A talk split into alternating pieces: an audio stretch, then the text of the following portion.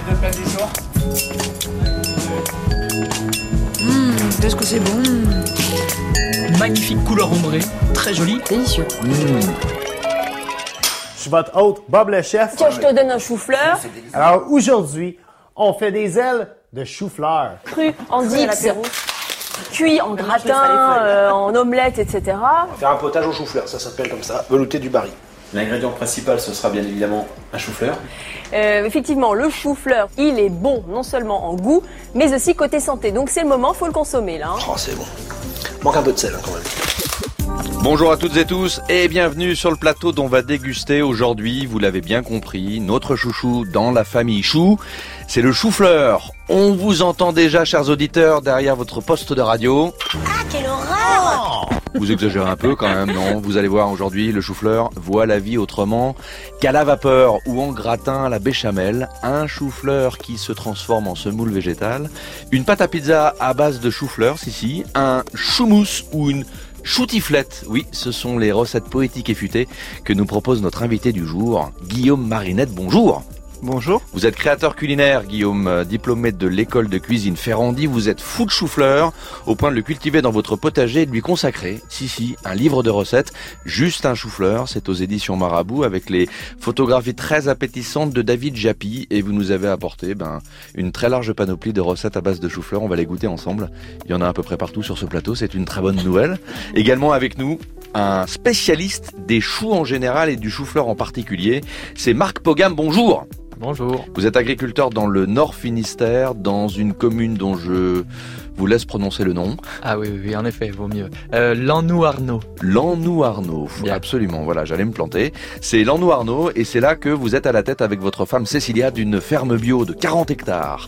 Vous produisez du lait, des céréales, des légumes et parmi ces légumes, le chou-fleur, auquel vous consacrez quand même 5 hectares de terre toute l'année. Oui, oui, euh, à dif- tout- différentes saisons dans l'année, ouais, avec ça. différentes variétés. Et Ouais, vous nous en avez apporté différentes variétés. On Voilà. va même voir qu'il y en a de toutes les couleurs. Ouais, il y a même euh, d'autres couleurs que le blanc pour le chou-fleur. C'est ce qu'on va voir. Dans les fauteuils des chroniqueurs, deux chroniqueuses aujourd'hui, Esther El Payani et Déborah Dupont. Bonjour à toutes les deux. Bonjour. Bonjour. Esther El. Je vais vous chouchouter aujourd'hui en m'occupant du dessert. Et comme c'est dimanche, c'est un dessert très catholique dont il sera question. J'oserais même dire que ça risque d'être un peu prout-prout. Quand vous allez savoir de quoi il s'agit, on va comprendre le jeu de mots. Déborah. Eh bien moi c'est simple, à partir d'aujourd'hui on ne dira plus bête comme chou mais simple comme chou-fleur. Simple comme chou-fleur, oui. Des recettes euh, de Déborah inspirées d'un livre qu'elle nous présente tout à l'heure. L'émission réalisée aujourd'hui par Stéphane Ronxin avec Mathias Alléon à la technique, Nadia Chougui pour la préparation et l'animation de notre site internet. Des expériences heureuses avec le chou-fleur, de bonnes astuces à la maison. On veut tout savoir. Et bien pour cela, réagissez dans cette émission via l'application de France Inter. Sur notre mail, on va déguster à radiofrance.com ou sur Twitter. Avec le mot-clé, on va déguster. Sur France Inter, avec François-Régis Gaudry, on va déguster. Mais on commence par un petit coup de cœur attrapé hier samedi en plein Paris. Je vous raconte la belle aventure parisienne d'Arthur Lecomte, Dimitri Aboulker et Thibaut Eurin.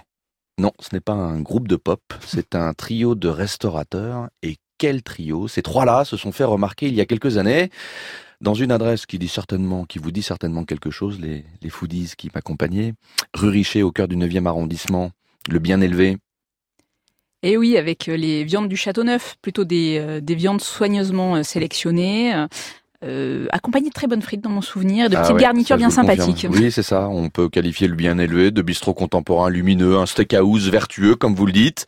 À l'heure où l'on s'interroge à juste raison sur notre, combat- notre consommation de viande, Arthur, Dimitri et Thibault répondent par manger moins de viande, mais manger de la viande de qualité. Et comme vous le dites, c'est effectivement une viande ben, bien élevée, justement. hein, c'est le nom du restaurant, sourcé dans des élevages français extensifs, soucieux du bien-être animal. Et je me suis attablé hier, samedi, au déjeuner dans leur deuxième adresse, ouverte en septembre, boulevard Voltaire, Paris 11e. Après le restaurant donc bien élevé, la rôtisserie moderne qui s'appelle Bien Ficelé. C'est dans un beau décor chaleureux aux matières nobles, chêne, cuir, céramique, que l'on déguste des pièces maîtresses rôties à la broche. J'ai choisi une épaule de cochon. Alors un cochon en provenance de la ferme de Benoît du Tertre, c'est à Audiguen, dans le Pas-de-Calais, une pièce qui a gentiment bronzé à la rôtissoire pendant quand même 3-4 heures. Résultat dans le plat de service, une pièce de 700 grammes avec une couenne croustillante, mais alors vraiment croustillante comme une chip, c'est délicieuse. Un gras fondant et juteux, des chairs onctueuses presque crémeuses, cuisson remarquable. Et quand vous faites perler le petit jus corsé, bien dense, qui est servi juste à côté dans sa saucière, alors là, ça devient carrément indécent. C'est vraiment délicieux. Et ça vous fait dire qu'il y a d'ailleurs un vrai chef au fourneau. En l'occurrence, c'est Thibaut Eurin, l'un des trois du, l'un des, l'un des, l'un des membres du, du trio. Un sacré cuistot qu'on avait connu chez Caillebotte, vous savez, le, Ah oui. oui, le bistrot dans le 9e. 9e, absolument, dans le 9e arrondissement. Euh, et lui, alors, il sait y faire sur les jus, mais quand il vous cuisine des frites, vous les avez déjà goûtées il y a Ah quelques temps dans la première adresse. Non, mais ces frites, vous tombez dans les pommes, littéralement. Pommes de terre à griller en provenance de la Marne, d'une très belle ferme, taillées aux coupes frites, cuites en deux bains avec, vous savez quelle euh, graisse, quelle euh, De la graisse de bœuf peut-être? Bravo. De du la blanc bœuf, Du de la blanc graisse de bœuf absolument. Du coup, résultat, croustillante, moelleuse. Très sincèrement, dans le top des frites parisiennes, les frites du bien ficelé, c'est dans les, dans le top 5, assurément, j'aurais pu en manger 3 kilos. Faudrait faire une émission sur les frites. Hein. Oui, c'est ça. On en a, vous avez la mémoire courte, euh, Estherelle. Oui, c'est vrai. C'était il y a quelques mois. En entrée, le garçon est même capable de vous faire frissonner, figurez-vous, avec un potage de laitue. Oui, un potage de Mm. laitue, un, un vieux truc classique d'Escoffier qu'on appelle d'ailleurs euh, Je sais pas. J'ai eu mon CAP, mais je suis pas tombée dessus. potage choisi. Non, je voulais pas vous coller. Non. Là, il était servi avec une quenelle de ricotta mousseuse, des croutons de pain de campagne, c'était vraiment délicieux. Et puis, vous pouvez aussi avoir, comme vous le dites, les viandes angus de Châteauneuf à la braise, etc., etc. C'est ouvert du mercredi au vendredi. Il y a trois formules au déjeuner à prix accessible, 14, 18 et 20 euros. Sinon, il y a des formules brunch à 26 et 28 euros, dont aujourd'hui. Ils ont d'ailleurs beaucoup de succès. Voilà, ça s'appelle Bien Ficelé. La rôtisserie moderne, très bien ficelée par Arthur, Dimitri et Thibault. Ça se situe 51 boulevard Voltaire, Paris 11e. Et vous leur passez un petit bonjour de la part dont on va déguster. Je pense que ça leur fera plaisir. Le chou-fleur, sans se prendre le chou. C'est juste après Small Victories, le nouveau titre des jeunes frangins américains The Lemon Twins. On est bien sur France Inter.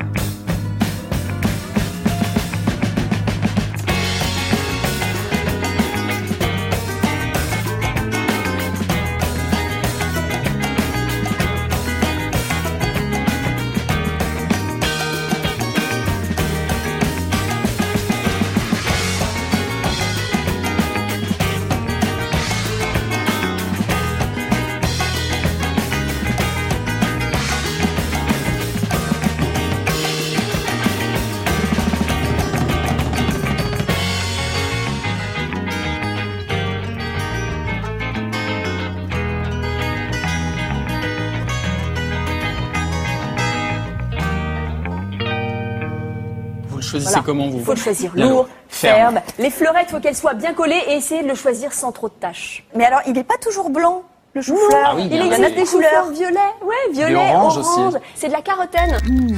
On va déguster. Le chou-fleur au menu dont on va déguster. Nous sommes le dimanche 28 octobre et nous sommes en direct avec euh, nos invités Guillaume Marinette, Marc Pogam. Guillaume Marinette, cuisinier amoureux du chou-fleur. Marc Pogam, euh, maraîcher, mais pas que ça, fermier d'ailleurs, hein, en Bretagne et spécialiste notamment du chou-fleur. Première information délivrée dans cette émission. Attention d'ordre orthographique. Chou-fleur, évacuons cette question là euh, euh, de, de langue française. Chou-fleur, on est d'accord que ça s'écrit en deux mots. Chou et fleur, les deux mots étant séparés par un tiret, mais au pluriel. Moi, j'accorderais tout. Hein. Bravo. Je mettrais un X et un S. Chou X, tiret, fleur S. Chou, fleur au pluriel, voilà, c'est dit. Deuxième information, d'ordre botanique. Le chou-fleur est bien un membre de la grande famille des choux. Et là, je me tourne vers Marc Pogam, notre euh, cultivateur. Euh, un chou, oui, certainement. C'est ça. Donc, famille des brassicacées Brassicacé, ouais. On, on regrette un peu le terme crucifère. parce C'était qu'on l'aimait joli, bien. crucifère. Voilà, on l'aimait bien. Le nom latin de chou-fleur, c'est Brassica oleracea. C'est bien ça. Il faut rajouter variété botrytis.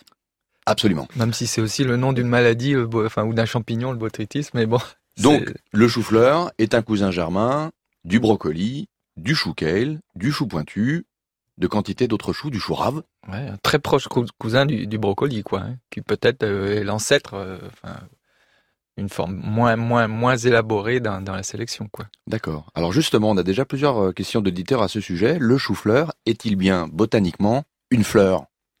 Alors, oui, alors pas tout à fait, en Ah. effet, Ah, pas tout à C'était fait. trop simple. Je pensais que Si, ça allait être si, simple. enfin, Il m'avait dit oui au téléphone. Ouais, pendant alors, cette émission. bah oui, mais depuis le coup de téléphone, euh, eh bien, eh bien, on, on- Il est allé se plonger dans ses encyclopédies Bah de oui, et j'écoute les gens aussi. Et donc non, en fait, la pomme blanche, bon, c'est bien le système floral, mais à un stade très très précoce, quoi. Donc contrairement au cousin le brocoli, où effectivement on mange déjà les les, les, les petites les petits boutons Oui. floraux qui, qui sont tout tout prêts à éclore. Tandis que là, si on veut avoir une fleur avec un chou-fleur, il faut vraiment le attendre euh, deux trois mois que la pomme s'écarte, euh, que les petites branches montent et ça fait une plante d'à peu près un mètre un mètre de haut avec des et au bout de oui au bout de ce temps-là, on a après un- des petites fleurs avec étamines et Et de quelle couleur les fleurs dans ces cas-là? Jaune normalement. Il y a des variétés blanches, mais euh, Les jaune. botanistes appellent ça un méristème. C'est un organe préfloral. C'est-à-dire qu'on est, on mange Voilà. une espèce de gros bourgeon en quelque sorte. Oui, voilà, c'est tubérisé. hein. Tous les choux, euh, tous les cousins choux ont vraiment été travaillés au fil des générations sur euh, le fait de, de grossir ou pas une partie de leur, euh, leur euh, de leur système végétatif. Ça va de la pomme là, ou les feuilles, bon, les feuilles de toutes formes, frisées, plates, etc. Ou bien les trognons. On a le chou rave, c'est vraiment le Oui. trognon Mm. qui, qui est grossi. On a la racine, c'est le rutabaga. C'est un chou aussi. C'est ça. Ouais. Troisième information, d'ordre chromatique. On l'a entendu déjà dans un petit son que nous a concocté notre ami Stéphane Ronxin. Le chou-fleur n'est pas toujours blanc. Ben non, donc co- La comme preuve, les- la preuve Ouais. sur ce plateau. Ben oui, il y a du, Incroyable. du Une, espèce- violet, une espèce du- de, de météorite Ah ouais. purple, violet, a, a, a atterri sur le plateau dont on va déguster. Il est carrément violet. Et là, on se dit, petite réaction un peu suspecte. On se dit, oulala, est-ce que c'est vraiment naturel? Surtout qu'à la cuisson, il devient bleu. Cette variété. on sait, on sait que le bleu est un peu tabou dans Sauf si on-. Sauf si on met un peu de jus de citron, ça permet de garder euh, quelque chose d'un peu plus violet quand même. D'accord, ben d'accord. Comment, comment expliquez-vous ces couleurs panettes? Enfin, ou, Non. ou- ou très tranchées Non, c'est peut-être même le, le, le blanc qui, qui, qui, qui n'est pas net parce que Ah. à l'origine, c'est euh, On a toujours la tout plupart voulu des blanchir. plantes. Ouais, La, la plupart des plantes ont, ont quand même ce côté chlorophylle, donc euh, on peut imaginer qu'au départ, c'est quelque chose d'un peu vert. Mhm. Et puis, le, comme tous les choux, on a vu qu'ils ont été sélectionnés au fil des, des siècles euh, sur des formes différentes, mais sur les couleurs, c'est tout aussi facile de faire varier la, la génétique tellement, tellement le, le, le- la- la- les brassicacées hein, ont une élasticité génétique naturelle euh, et notamment pour la couleur. Donc on a pu s'amuser comme des petits fous en les hybridant, les sélectionnant, les croisant. Voilà, donc euh, comme je dis, depuis l'Antiquité, depuis Mhm. la Renaissance euh, à la cour ou je ne sais quoi, par les jardiniers spécialistes, mais aussi euh, par le monde paysan, hein, tout simplement, sous par, par l'envie de sélectionner, parce que la couleur violette, effectivement, moi des fois je l'ai sur mes pommes blanches, mais par accident, quoi. hein. C'est ça. Et, et là, par contre, bah, il y a un travail de, de saison en saison à sélectionner ben, des, des voilà. Des Du coup, on en des retrouve des, violets, des Voilà. jaunes, des verts, et ce sont des pigments naturels différents, euh, chlorophylle, carotène, anthocyanes, Voilà. qui effectivement colorent, mais à l'état naturel. Et on va rien vous, on ne va, on va vous suspecter de rien, vous qui êtes euh, maraîcher, biologique, qui cultivez totalement Ah, je vous en naturellement prie, ouais. tout au long de l'année ces variétés de chou-fleur. Il y avait une remarque, euh, Estherelle Non, elle veut plus Non, rien c'était surtout sur le, le orange en fait qu'on Oui. trouve beaucoup euh, de l'autre côté de l'Atlantique, euh, côté canadien. Moi, je le vois beaucoup euh, au marché Jean Talon. Il appelle cheddar en couleur. À chaque fois, ça me fait rire parce que Un la chou- variété s'appelle cheddar et ça a vraiment le nom, la, La couleur, couleur, du oui. fromage. C'est ça. Et en anglais, c'est cauliflower. Le- That's it. C'est You're ça, fluent. le, le chou-fleur. Guillaume Marinette, euh, on l'a longtemps trouvé ennuyeux, fan, mou. Le chou-fleur, on peut même considérer que c'est un des mal aimés de notre potager. Euh, vous, alors à contre-courant, même si on sent que depuis quelques années, il y a une sacrée tendance euh, pour réhabiliter évidemment ce fameux chou-fleur. Comment en êtes-vous tombé amoureux? Bah en fait, euh, moi depuis tout petit, j'aime le chou-fleur et la grande révélation, c'est quand je l'ai goûté cru, Euh, parce que ça a un goût totalement différent et je me suis dit que là, il y avait quelque chose à creuser. Quel goût cru d'ailleurs On pourrait le qualifier comment? Euh, Moi, je lui trouve des notes un peu de- d'amande ou de noix fraîche. Moins souffreteux, quoi. oui, Oui. c'est vrai. euh, oui, il pourrait se comparer à de l'amande fraîche ouais, un petit peu. ouais. Mhm. Et il y a le croquant évidemment, et il y, a le il y a le croquant et puis il n'y a pas cet arrière-goût qu'on n'aime pas forcément dans le chou-fleur. Enfin moi qui me dérange pas du tout, mais qui peut déranger euh, beaucoup parce que c'est ça rappelle les mauvais souvenirs de la cantine. C'est ça. Ben oui, c'est ça. La cantine euh, est assez fautive hein, dans l'histoire. Ah oui, dans l'histoire du chou-fleur, je pense que on leur doit beaucoup. Un pour procès. oui, pour le désamour du chou-fleur. C'est ça. Parce que finalement, quand il est bien préparé, le chou-fleur passe toujours très très bien. Moi, quand j'ai dit à mes amis que j'avais fait un livre sur le chou-fleur, Mhm. ça, ça a coincé un petit peu. Ils ont dit, ah bah celui-là, on voudra pas goûter les recettes. Et Oui. puis finalement, euh, l'air de rien, j'aurais fait passer au milieu de repas des recettes. Et à chaque fois, ils ont été bluffés en me disant, mais euh, ça peut être super bon en fait, le chou-fleur. Vous êtes l'auteur de Justin Choufleur, un petit bouquin formidable dont toutes les recettes euh, font, font, font vraiment très envie. C'est en partie la responsabilité du photographe David Japy qui s'est très bien débrouillé dans ses recettes de chou-fleur qui sont très variées d'une page à l'autre.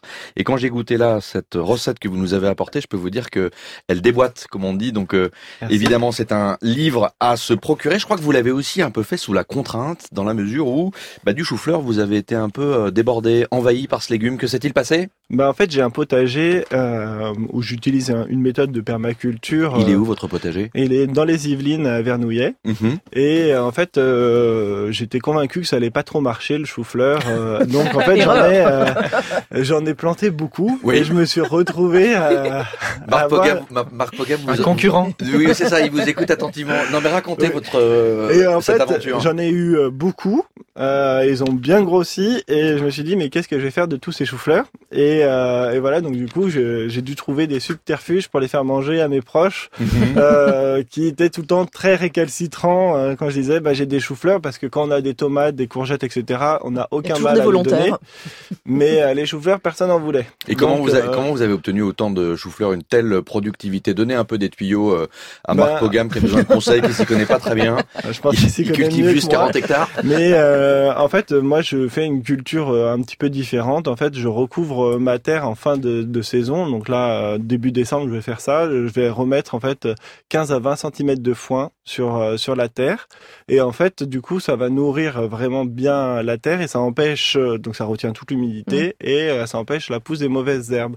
Et euh, donc c'est le foin, euh, bah, c'est l'aliment préféré entre guillemets des vers de terre. Donc euh, du coup, c'est une méthode on n'a pas besoin de de travailler la terre. Belle Et- idée, Marc Pogam? Oui, c'est à petite échelle, quoi. C'est- Oui, bien sûr. Non, non, là on parle d'un potager de 350 mètres carrés, c'est ça Non, hein ça. J'ai j'ai expérimenté aussi dans un coin de champ et Oui. bon, euh, finalement. euh, Ça donne? Oui, oui. Non, mais à la oui. maison, c'est un conseil intéressant. D'ailleurs, je Ah crois bah oui. que vous, vous, vous, vous avez en préparation un livre sur cette technique de culture. Tout à fait. Ça sera pour le mois de mars. Toujours Là, chez Marabout. Toujours chez Marabout. Eh ben écoutez, c'est formidable. Allez, on va commencer par un premier truc. C'est vrai que le chou-fleur, euh, c'est un peu le mal aimé dans la cuisine française et en même temps, euh, à partir de la Renaissance, au XVIe, au XVIIe siècle, à l'époque de Louis XIV et de Louis XV, le chou-fleur a eu le vent en poupe à tel point qu'il porte le nom euh, dans une de ses préparations les plus célèbres, la fameuse crème du Barry, le nom d'une favorite de Louis XV, dont le teint porcelaine a inspiré un cuisinier qui lui a dédié une recette, en l'occurrence euh, un potage à base de chou-fleur qu'on a appelé le fameux potage du Barry. Il n'est pas dans votre livre. En revanche, vous avez exotisé, exo, exotisé, oui, twisté, fait voyager ce potage du Barry avec un truc qui marche très bien à la maison. C'est quoi? Ben, c'est le curry. En fait, on va prendre le chou-fleur, on détache les bouquets, on met trois carottes avec, Mhm. on va faire revenir le tout euh, à la poêle avec un petit peu d'huile d'olive et du curry. Oui, déjà Après- j'imagine que ça lui donne une jolie couleur euh, orangée. Oui, tout à fait. Et après, on, donc on ajoute de l'ail, on couvre un niveau euh, d'eau, et puis on va après, euh, au bout de 15 à 20 minutes, une fois que c'est bien tendre, on va mixer le tout et on va ajouter du lait de coco. Ah ouais, lait de coco, pas mal. Ah, très bien. Potage, lait de coco, chou-fleur, une touche de curry. Là, je peux vous assurer qu'à la maison, on change d'avis sur le chou-fleur et on arrive même à le trouver très bon. C'est comment le chou-fleur à la maison, euh, Marc Pogam? C'est c'est souvent revenu, ouais. Matin, midi et soir. Mais mais bon. euh, Vous avez vous avez des enfants, Oui. une femme? Ah ouais. Vous cultivez Ouais. vous cultivez des légumes, mais vous en vous en nourrissez aussi? Oui, oui, oui, oui. Non, c'est un plat effectivement bah, familial. Hein, Mhm. euh, moi, le gratin, euh, ouais, ouais, ça, ça peut revenir souvent. euh, et puis les potages, ouais, ouais. On va voir avec Guillaume Marinette dans un instant que cru, euh, il y a des solutions euh, tout à fait stupéfiantes, intéressantes avec le chou-fleur. Vous vous revendiquez le chou-fleur cuit dans sa version texture fondante. Qui souvent est un peu contesté. On trouve souvent que le chou-fleur est trop cuit, il faut le préférer un peu croquant. Vous, vous aimez effectivement quand il s'évanouit sous le palais? Bah euh, oui, oui, c'est vraiment ça. Quand ça fond, quoi. Je sais que ça, ça peut faire hurler, mais, mais c'est comme ça. Parce qu'au niveau diététique, au niveau, euh, je sais pas quoi encore, on pourrait, on pourrait en discuter. Bon, bah oui, mais moi, c'est voilà, c'est une Madeleine de Proust. C'est ça. Je crois aussi que ça, ça vient de la hum, fraîcheur du chou-fleur. Quand il vient d'être cueilli, le faire cuire comme ça, c'est magnifique. Mais quand il a passé euh, 3-4 jours sur l'étal, c'est un peu plus dur de l'apprécier, je trouve. Il a vraiment un... Sa fraîcheur joue beaucoup sur la cuisson. Une autre solution chou-fleur avec Déborah Dupont. C'est dimanche sur France Inter. Mmh, on va déguster. Ma chère Déborah, on a aussi le sentiment que le chou-fleur a regagné ses lettres de noblesse, notamment par l'intermédiaire de la cuisine levantine, la cuisine orientale qui déferle littéralement en Occident, hein, euh, en Angleterre, en Europe. Euh, Je reviens des États-Unis, c'était également le cas. Il y avait du chou-fleur absolument à toutes les sauces, avec des graines de grenade, des épices, du sumac et plein de choses. Je cite d'ailleurs Yota Motolenghi, le fameux cuisinier dont vous allez parler, Déborah Dupont, qui déclarait au Guardian, il y a quelques années, depuis 2007, je fais campagne pour convaincre le monde que le chou-fleur n'est pas un légume terne et fade. Vous rappelez euh, à nos auditeurs, euh, Déborah Dupont, qui est Yota Motolenghi pour euh, ceux qui ne l'auraient pas encore situé Alors Yota Motolenghi est un cuisinier donc israélien installé à Londres qui a ouvert plusieurs restaurants. Et euh, c'est vrai qu'on l'a connu en France grâce à un livre Jérusalem euh, qui a été traduit il y a quelques années aux éditions Hachette Cuisine. Qui est un vrai best-seller. Qui est un best-seller euh, sans discontinuer depuis, qui est absolument magnifique et qui traite de la cuisine donc de Jérusalem euh, à la fois israélienne et palestinienne. Et c'est vrai qu'on a vu à la suite donc de ce livre et puis d'autres, hein, les livres de Sabrina Gaillour, on a eu beaucoup d'auteurs dernièrement euh, de cette région du monde Sur cette vogue levantine. Exactement, Vogue Levantine de manière, persane. de manière générale. Et sur Paris, d'ailleurs, on a vu débarquer aussi, euh, que ça soit dans les restaurants ou sur les réseaux sociaux, une déferlante de ce fameux chou-fleur rôti entier. Ah oui. Alors Alors, ça, c'est, ça, c'est l'adresse Misnon. Il euh, euh, y, a, y a- y a une adresse dans le, le, le quartier de la rue des Rosiers, le quartier historique juif à Paris, qui effectivement, euh, où s'est établi Misnon, un restaurant israélien, qui a eu comme spécialité il y a quelques années de faire ce fameux chou-fleur rôti entier, et qui euh, vaut vraiment la peine en termes de goût. qui vaut la peine en termes de goût, en termes de texture, puisqu'on est sur quelque chose euh, de très différent de ce qu'on connaît dans la tradition culinaire française. Mhm. Et ce qui est intéressant justement, c'est que euh, c'est une recette quand même assez longue à faire, qui demande un peu d'attention, qui peut faire peur. euh, et euh, dans le dernier livre de Yota Motolenghi, qui vient de paraître en français aux éditions Toujours Hachette Cuisine, qui s'appelle Simple, Mhm. il donne la recette du chou-fleur rôti entier, donc que j'ai j'ai bien évidemment mis sur le site euh, sur le site de France Inter. En deux mots, un chou-fleur rôti entier. Alors un chou-fleur rôti entier, la première chose à faire, c'est de le faire pré-cuire à l'eau, tête en bas. Donc c'est important. On le retourne vraiment pour le faire cuire à peu près 6 minutes dans de l'eau bouillante. On n'enlève, on n'enlève pas les côtes. on n'enlève pas les côtes, on n'enlève pas les feuilles, on garde le trognon, on garde tout. Mhm. Ensuite, on le laisse égoutter. On le remet dans le bon sens, dans un plat qui va au four, et là, en fait, on l'arrose avec un mélange de beurre pommade, d'huile d'olive, de sel, d'épices. Ensuite, tout- toutes les variantes sont possibles. Ça peut être du pied, cumin, ça peut être du citron, ça peut être plein de choses. Donc euh, pour euh, pour Yotam Ottolenghi, la version est très simple, c'est vraiment euh, huile d'olive, beurre, euh, un peu de citron pour le dressage. Il n'y a pas d'épices, rien du tout, juste du sel. D'accord. Et la recette que j'ai choisi vraiment de détailler euh, ce matin, Dans, dans un plat en forme de chou-fleur. Dans un plat en forme faire. de chou-fleur. Elle a, elle a un saladier. Non mais elle, elle a trouvé un saladier en forme de chou-fleur avec des étages. Je suis stupéfait. avec des étages, euh, ce qui m'a permis de mettre en fait un autre mal aimé d'ailleurs du chou-fleur, c'est que généralement les feuilles, vous en faites quoi vous des feuilles? Ah, bonne question. Qu'est-ce qu'on en fait des feuilles? Guillaume Marinette Eh ben, on peut en faire en potage. euh, c'est très bon. Euh, mais moi, j'en fais que ça, personnellement. Parce que moi, il y a un maraîcher célèbre qui s'appelle Marc Pogam qui m'a glissé à l'oreille que euh, les feuilles, on n'en faisait pas grand-chose, c'était amer et fibreux. Et Je je suis là pour apprendre.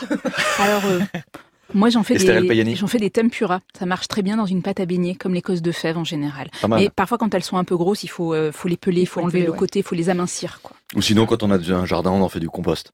Tout à fait, mais euh, Voilà, et ben moi je vais vous donner donc une, une autre idée tout simplement. Euh, les feuilles en fait vous les vous les détachez, vous les badigeonnez avec de l'huile, un peu de sel et vous les faites rôtir au four sur une plaque, sur un papier, un papier sulfurisé.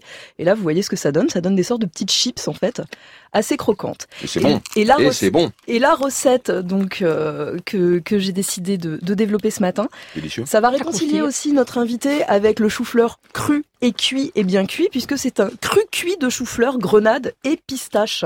Très bien. Donc en fait, la recette est très très simple. Je me sers. Hein. Allez-y. Mais je vous ai déjà préparé une assiette, Ah, François pardon, Régis.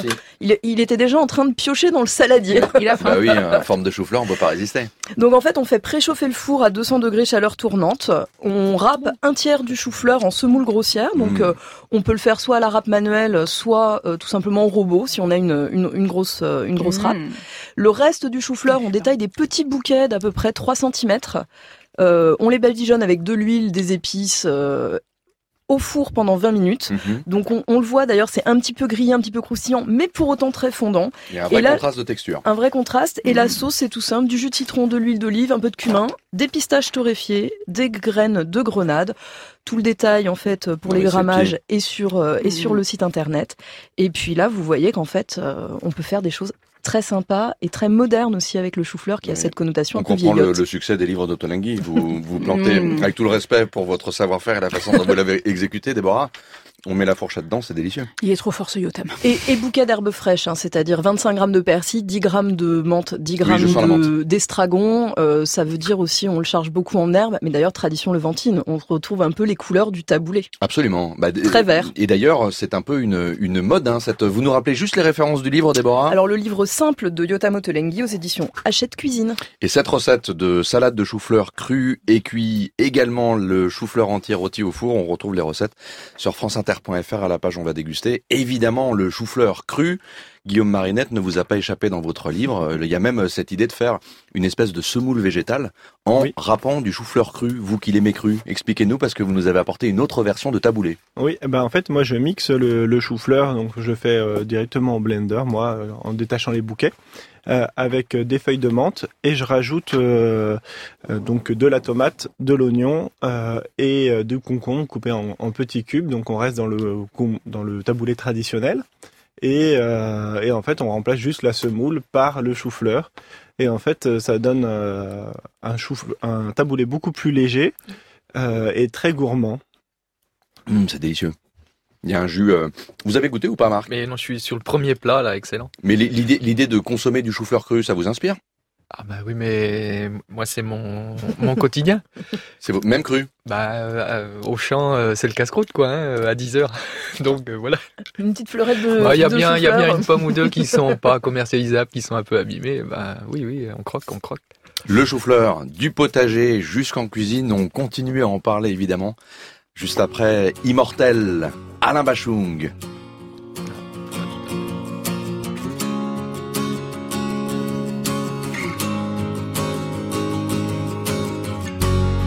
Je ne t'ai jamais dit, mais nous sommes immortels.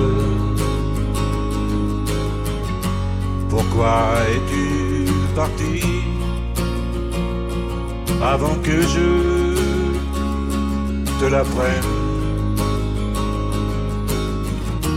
Le savais-tu déjà? Avais-tu deviné?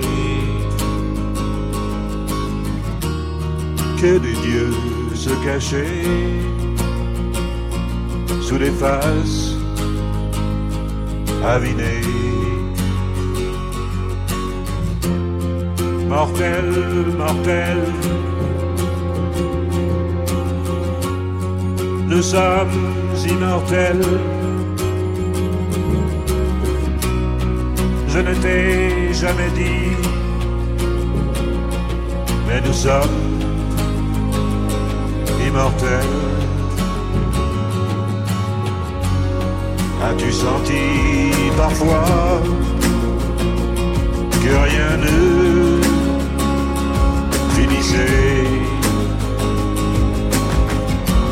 et qu'on soit là ou pas, quand même on y serait. Et toi qui n'es plus là, c'est comme si tu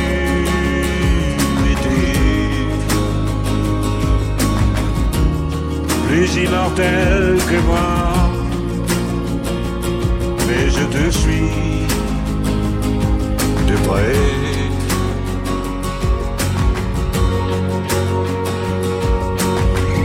Mortel, mortel.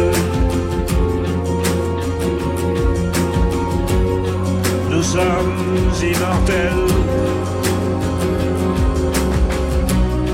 Je ne t'ai jamais dit, sommes immortels.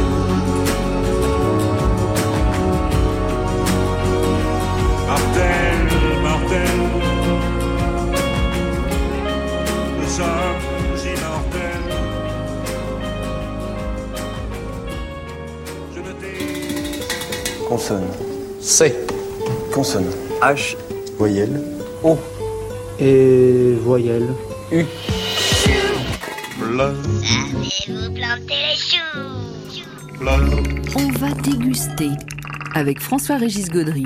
Savez-vous planter les choux et en tout cas planter le chou-fleur? Il y en a un qui sait bien les planter, c'est Marc Pogam, maraîcher dans le Nord Finistère. Vous avez une intuition ou une hypothèse, Marc, euh, qu'on évoquait pendant euh, ce disque, c'est que si le chou-fleur dégageait une mauvaise odeur pendant la cuisson, c'était lié évidemment au fait que euh, tous les brassicacées, toute la famille des choux et ont des composés euh, euh, soufrés, sulfureux, qui euh, dégagent effectivement un peu cette odeur d'œuf pourri pendant la cuisson.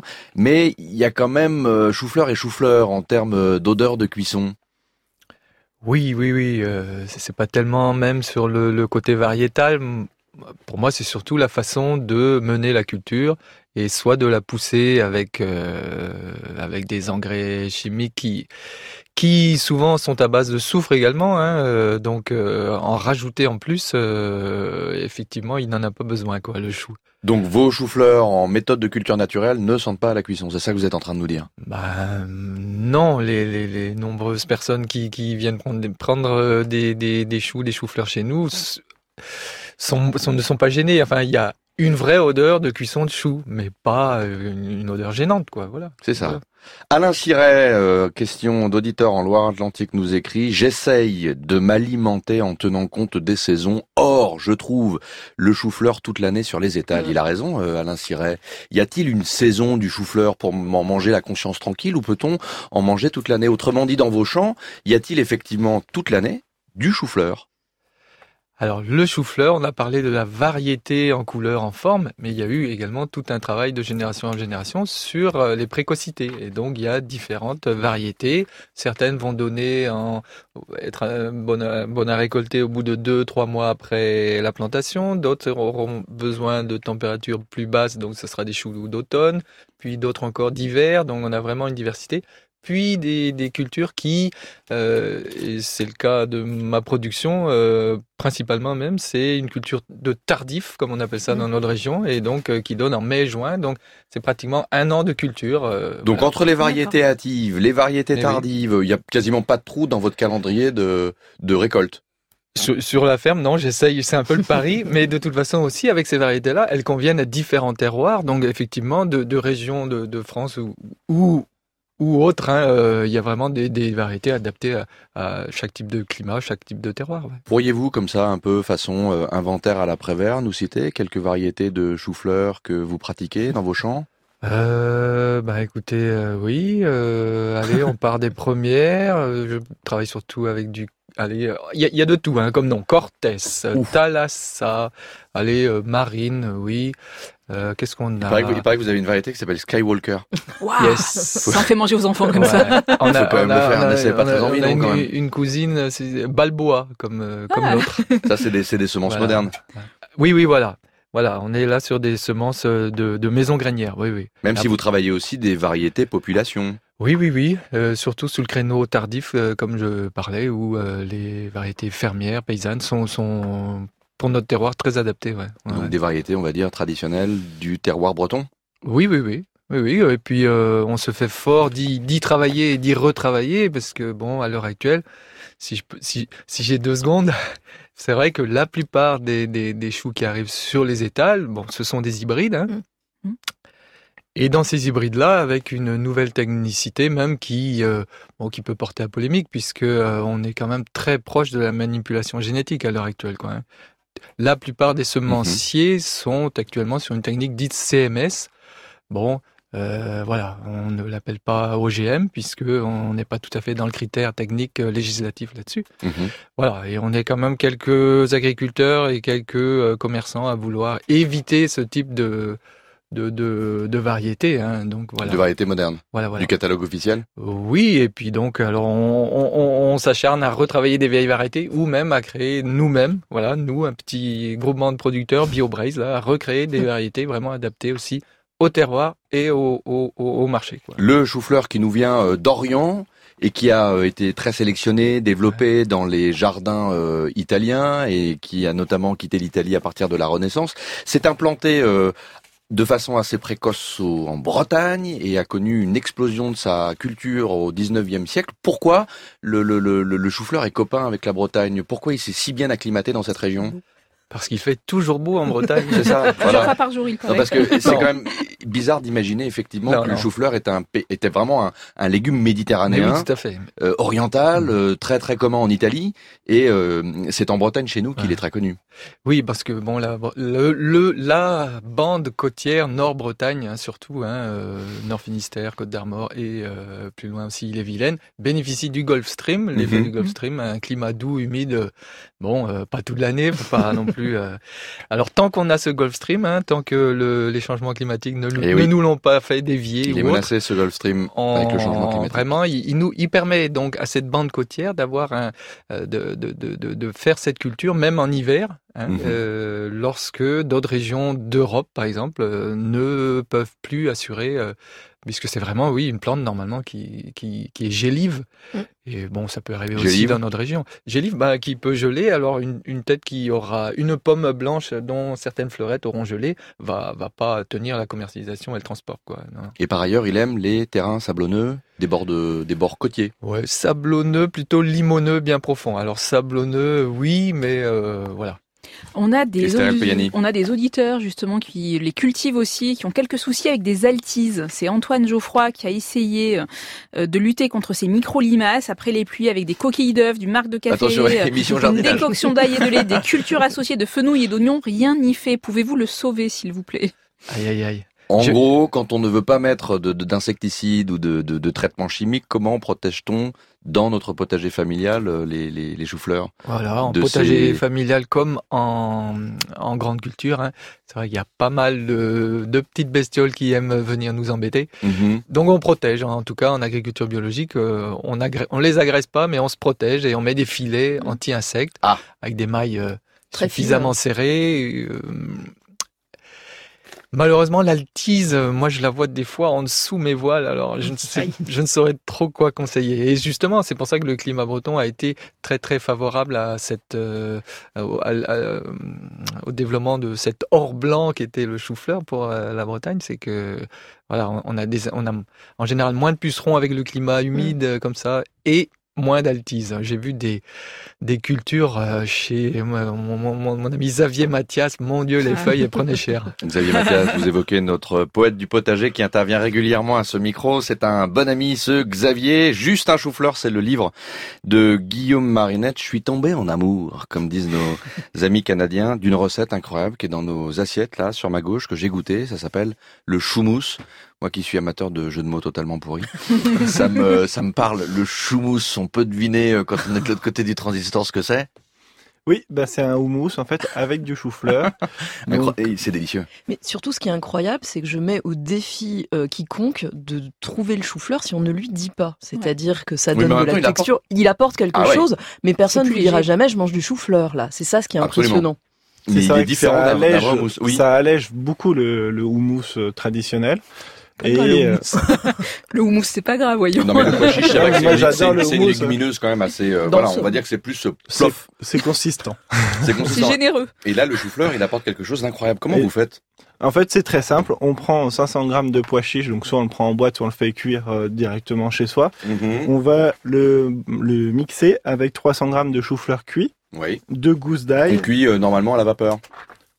Le chou-fleur Oui. Oui, Oui. à la, soit à la vapeur, soit on le plonge dans l'eau bouillante. Très Ou, bien. euh, moi, ce que je, je fais en règle générale, c'est que je le mets euh, dans une cocotte Mhm. avec un fond d'eau et je le fais cuire 18 minutes, euh, cocotte fermée.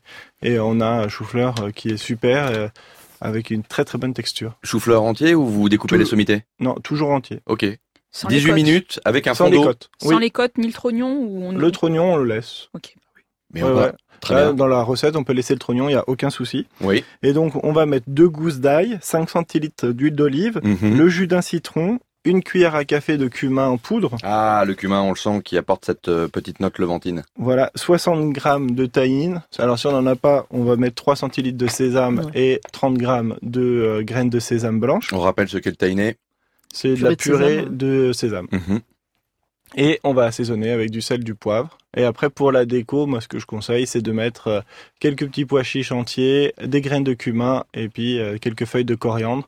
Et on peut en mettre aussi à l'intérieur de la coriandre, mais bon, vu que ça fait pas toujours l'unanimité, là, j'en ai pas mis Ah. dans, dans le livre. Il est chamé, ce choumousse. Vraiment, bravo. C'est une réussite. Merci beaucoup. La recette est à retrouver sur franceinter.fr. À la page, on va déguster. Question trognon. Alors, question trognon, justement. Euh, tout à l'heure, j'ai posé la question des feuilles, mais vous faites quoi avec le trognon? Parce que moi, j'ai l'habitude, et je fais pareil pour les brocolis. Une fois qu'ils sont cuits, en fait, je les congèle, et quand j'en ai assez, je fais une soupe. Mais il y a peut-être d'autres choses à faire. Vous savez comment Michel Bras, d'ailleurs, le grand chef de l'aïeul, hein, dans l'Aubrac, appelait ce trognon de brocoli et de chou-fleur. Je trouve que c'est une expression très belle. C'est la, La moelle. la moelle. Voilà. Ouais. La moelle du légume. Qu'est-ce qu'on fait de cette moelle? C'est vrai qu'on a tendance en général à l'acheter à la poubelle. Ah bah non, il faut surtout pas. Marc Ogam. Ah oui, pour moi, c'est le plus, c'est le plus savoureux. Ah, c'est presque le meilleur. C'est On laisse tomber de- les fleurs. On prend Ah ouais, ouais, Pour c'est que vrai. le trognon. Ah ouais, ça a un Il y a vrai, vrai goût noisette. qui là. me harcèle au casque, notre réalisateur, qui dit, mais alors on en fait quoi? Très bonne question. Ah Non, ben moi, par, euh, par cru et en soupe, également, comme il a été dit, euh, ouais, ouais, ouais, ouais. Il, est- il, il est fort en goût, ce, Voilà. ce trognon. ouais, ouais. Il a, il a plus de notes euh, noissetées, il est vraiment très intéressant. Non, mais râpé cru, ça se passe, ça passe très très bien. Et puis on, on a un, un auditeur justement qui euh, nous signale euh, sa recette de risotto de chou-fleur. Donc Oui. je sais pas si elle utilise les sommités, euh, ça- mais je pense qu'avec les sommités et le trognon râpé, ça doit avoir la même texture et ça doit très très, ça doit être Oui. délicieux vraiment. Mais alors un risotto de chou-fleur, on, on, on- on le débite en petits cubes ou en mirepoix? Et on le. Ah moi je râperais carrément je le râperais, trognon. hein, Elle est le- frustrante votre question, euh, Esther. Ah écoutez, c'est une auditrice qui nous donne des pistes. Est-ce Moi qu'elle je trouve utilise son du idée riz ou elle remplace le riz par euh, du chou-fleur débité Peut-être? Bah, c'est un peu comme la semoule de chou-fleur. euh, Moi, a priori, comme ça, je ferais euh, mixé, Mhm. euh, entier, et euh, et puis euh, on le mélange dans le riz. Et je pense que c'est euh, c'est un- une recette à essayer parce que euh, ça, ça me ça me parle beaucoup. J'adore le risotto, donc euh, faut faut que je l'essaye. En fait, là, on prépare le tome euh, 2 du livre. Oui, c'est ça. Ouais, c'est ça. On va, Entre on le va. trognon, les feuilles et le risotto, là, c'est bon, on a euh, la base. Pour le trognon, euh, moi, ce que j'aime bien, c'est euh, je le mets dans la purée de pommes de terre. Je, je mets un tiers de, euh, de trognon et deux tiers de, de pommes de terre. Et euh, ce que j'aime beaucoup, c'est rajouter euh, soit des épices, soit de la vanille. C'est ça. Euh, et euh, la vanille, ça marche très très bien avec euh, avec les deux. Et euh, voilà, on rajoute euh, du beurre euh, et un petit peu de crème, et euh, c'est délicieux. Le trognon, faut juste enlever un tout petit peu la peau qui est quand même assez euh, fibreuse et coriace. Hein. Un bon juste peu, la un chose. bon peu. Oui, un bon peu avec euh, un économe absolument, une petite touche sucrée. C'est la surprise que nous a réservée Esther El Payani. On va déguster. Mmh. Esther El Payani qui a très envie de nous chouchouter? Mais oui, parce que là, on a dit chou-fleur. Alors, euh, certains ont été traumatisés par leur digestion difficile. D'autres ont tout de suite eu en tête des merveilleux souvenirs de gratin. Et donc, avec ce topinambour, je crois qu'il tient la corde des aliments un peu prout-prout, pour résumer. Non mais c'est vrai cette légende selon laquelle euh, on aurait des flatulences en mangeant du chou-fleur? Marc Pogam. Avec une cuisson, semble-t-il, euh, trop trop poussée, euh, effectivement, il y a euh, le, le côté Il y a un petit risque. euh, soufré et qui qui ouais. Ok, nous n'en dirons pas plus. Un petit côté souffré qui peut faire souffrir, justement. Alors, ça a beau être un peu prout-prout, je n'ai pas sorti pour autant mon chemisier à col Claudine, ni mon serre-tête, parce qu'avec ça le vous irait bien Parce qu'avec le casque de radio sur la tête, justement, ça marche pas, ça fait double emploi. Mais quitte à être celle chargée de remonter le débat niveau flatulence, j'ai choisi d'y aller par la face sucrée. À savoir, évidemment, par le pédonone. Un Non. petit beignet de pâte à choux, qui a même son championnat du monde, qui se tient aujourd'hui même à Chartres. Rien que ça, une olympiade du beignet, du pénone, mais alors là vous nous mettez vraiment en appétit Esther El. Alors, ce championnat est l'un des temps forts du tout nouveau festival Entremets qui a lieu tout le week-end à Chartres. Mhm. Il y a une catégorie amateur et une pour les pros, comme pour le patinage artistique, mais sans le costume à paillettes. Au menu des réjouissances de ce festival Entremets qui se veut culinaire, culinaire, cultu- culinaire, culturel et On on débonnaire, des dégustations de soupe dans le centre-ville, un brunch salé place Billard qui a lieu au moment même où l'on se parle, autour d'un Mhm. banc d'huîtres, un banquet ce soir autour de la cuisine à la braise. Pour les chefs et les pros, ça va continuer demain avec une symposie, c'est-à-dire une journée de réflexion et de démo au théâtre de Chartres. Rien si vous ça. voulez Non. Allez y faire un tour dès l'émission finie, évidemment. Tout le programme est sur internet www.festival-entremets.fr. Et moi je sais qui a eu l'idée de mijoter cet ambitieux programme, on le connaît bien. Eh oui, il est déjà intervenu sur notre plateau, c'est Laurent Séminel. Mhm. Il est souvent venu en tant que fondateur de la maison d'édition Menu Fretin. Au très beau titre d'ailleurs. Et on lui souhaite bon courage pour déguster cet après-midi le défilé de Pédenone. D'ailleurs, si je saute dans un train à la fin de l'émission, je peux peut-être encore y participer avec la fournée que je vous ai apportée. Non, parce que moi j'ai déjà tout dévoré ou presque. Et c'est quoi en gros le lien entre le Pénon et Chartres? J'imagine qu'il y a une petite histoire. Il y a euh, quand même un, un lien très très ténu parce que certains disent qu'il serait originaire de la région centre, plus précisément de l'abbaye de Marmoutier à Tours, où une novice nommée Agnès aurait joyeusement lâché une caisse devant le chaudron où elle s'apprêtait à faire frire des boulettes de pâte. Non mais vous rigolez. On retrouve la même mythologie, mais pour les visitandines de la rue Gay-Lussac à Paris, et aussi pour une abbaye alsacienne. Quand même, globalement, elles ont bon dos, les moniales. Oui. Une longue tradition de gourmandise les accompagne. Les macarons du couvent des Ursulines de Saint-Émilion, le fameux scofa des Carmélites de Niort, les sfogliatelles napolitaines, plein de délices espagnols et portugais, j'en passe et des sucrés.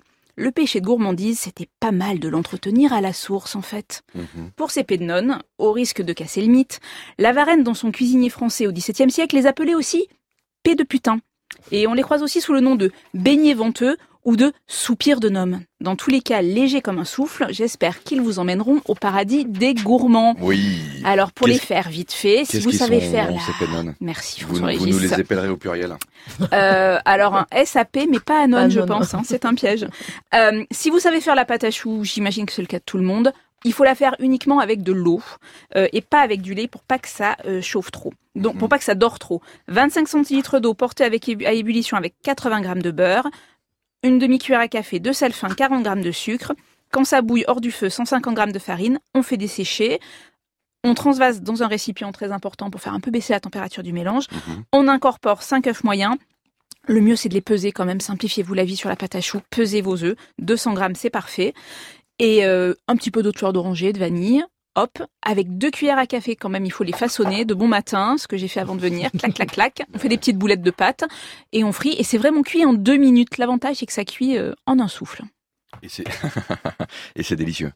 Écoutez, euh, Vous merci. sau- je vous saupoudrez de sucre glace? Euh, sucre glace ou sucre cristallisé, il y a les deux écoles. Bon, là j'ai choisi sucre glace, mais Non, c'est le, c'est le pied, ce petit dessert prout-prout, les pénones. euh, je vous laisse, je file au festival Entremets. C'est ça, un festival entremets dont vous nous rappelez les dates, Estherelle Eh bien, ça a eu lieu à partir d'hier et ça sera jusqu'à lundi soir à Chartres. Et ça se passe à Chartres, absolument. Merci beaucoup, Estherelle. D'autres euh, d'autres recettes euh, issues de votre livre, un chou, juste un chou-fleur. Mais qu'est-ce qu'on peut faire avec euh, juste un chou-fleur? Ben, Par exemple, on peut faire se rencontrer Madame Chou et Monsieur Roquefort. C'est le nom d'une recette que vous nous avez apportée et qu'on va goûter. Oui. Je propose que Marc Lepogam joue le rôle de cobaye consentant. Il nous dit ce qu'il en pense. Ça a la forme d'une terrine Ah bah Oui. qui plaira euh, à nos amis végétariens puisqu'elle est absolument végétale. Oui, comme beaucoup de recettes dans le livre, en fait, il y Il y a, un très peu de euh, de recettes euh, à base de viande dans, dans ce livre. Oui. Euh, par choix, parce que euh, je suis adepte de manger moins de viande, Mhm. de manger de la meilleure viande, comme euh, la tendance un petit peu actuelle. Mhm. Et euh, cette Oh, bon. recette, euh, en fait, c'est euh, c'est tout simplement un chou-fleur qu'on va faire cuire dans, dans de l'eau euh, salée. Donc Euh, là, de la même manière, euh, Voilà. c'est-à-dire 18 minutes, euh, 18 le cul à- dans l'eau, entre guillemets. Non, là, on plonge entièrement. D'accord. euh, Et c'est combien de temps bien- quand on plonge entièrement un C'est euh, chou-fleur 18 à 20 minutes, pareil. D'accord. Dans l'eau bouillante. Oui. Salé ou non salé, pardon Salé. C'est très important parce que ça, ça va être le gros de l'assaisonnement de la recette. Très bien. Donc dès que on a euh, la pointe du couteau qui, qui se plante très facilement dans le chou-fleur, Mhm. on arrête, on égoutte et on va placer euh, tous les petits euh, fleurets euh, dans un plat à cake ou dans une terrine et on va mélanger ensemble 3 œufs, 20 centilitres de crème liquide Oui. euh, avec des herbes, donc euh, persil, ciboulette. On Mhm. va bien mélanger, on assaisonne, on ajoute du roquefort qu'on émiette. Ah. Voilà, donc On là, le sent bien. Oui, mais pas, pas, pas, pas, pas trop fort en fait. Non, mais c'est très. C'est- il y a c'est- 75 grammes de, de roquefort et 75 grammes de gruyère râpé. Mhm. Et ensuite, on va verser donc le mélange euh, sur euh, sur les euh, dans le plat à cake en fait. Dans le plat à cake, hein, là, vous nous avez apporté, c'est Voilà, un plat ça. à cake euh, classique. Et on va faire cuire euh, 45 minutes au bain-marie euh, à 180 degrés. Bain-marie, donc ça veut dire que c'est dans un plat rempli d'eau au four? C'est ça. Très bien. C'est bon, hein Alors, qu'est-ce que vous en pensez? Et c'est Marc? magnifique à la découpe. Oui, ça fait des très belles tranches blanc nacré. Marc euh, Pogam Ah bah oui, ça me convient, super. Non, vous aimez Ah ouais, ouais. Ça vous donne des idées pour la là. maison ou pas Ah bah oui, je vais devoir me mettre aux casseroles là aussi. euh. Vous savez qu'on peut même faire des pickles de chou-fleur. Alors là, vous nous avez apporté dans Oui. un bocal des pickles euh, qui se conservent pas énormément, mais qui peuvent rester euh, plusieurs jours au réfrigérateur et Oui, qui sont délicieux. Le bocal a fait pchit à l'ouverture. Oui, ça, se, ça se garde 4-5 jours au réfrigérateur. Et Mhm. donc, c'est, euh, on va prendre les, euh, les bouquets de chou-fleur crus. Donc, Mhm. on va bien nettoyer. Euh, Donc, moi, je nettoie toujours dans l'eau vinaigrée pour être sûr euh, de d'enlever tout ce qui tout ce qui va pas. Et euh, on va mélanger euh, 4 centilitres de, euh, de soja. Avec, De sauce soja. de sauce soja, exactement, avec euh, deux cuillères à Mmh. soupe euh, bon. euh, d'huile d'olive et on va ajouter euh, deux gousses d'ail donc euh, émincées et on va verser le tout euh, sur les bouquets de, de chou-fleur. On mélange et on laisse mariner comme ça 12 heures au frais. Donc à chaque fois que vous ouvrez le frigo, vous retournez le pot et, euh, et puis voilà, dès le lendemain, c'est délicieux. Ça, on peut, on peut avaler le pot direct. hein. C'est incroyable. Très franchement, c'est incroyable. Ah oui. Ouais, ça marche super bien pour l'apéro, c'est c'est Avec super. une note bien aillée, euh, ça réveille Oui. le chou-fleur. hein. Pour Ouais. ceux qui disent que le chou-fleur est un légume fat, voilà une recette qui Dans va des sandwichs aussi, ça doit être super. leur hein. faire aimer le chou-fleur. Marc, euh, est-ce que vous aimez Marc Pogam? Bah, c'est très croquant, mais Oui. euh, on s'y fait. Voilà. Ah, super. oui, c'est ça. Marc Pogam. D'ailleurs, on rappelle juste, puisqu'on se quitte, malheureusement, cette émission touche à sa fin, que vous faites de la vente directe dans votre ferme. Oh là, oui. Toutes les infos sont sur euh, Internet, mais à Paris, on peut vous trouver dans une très belle brochette d'adresses, mais également en province, etc. Citons, Terroir d'avenir. Oui. Euh, C'est d'ailleurs grâce à Samuel Naon que vous êtes ici, il nous a donné le renseignement. ouais, ouais, le bonjour à tout le monde. Euh, des magasins comme La Récolte, euh, ouais, Humphries, Oui, moi euh, j'aime beaucoup la récolte, euh, notamment dans le 17e. Roots, etc.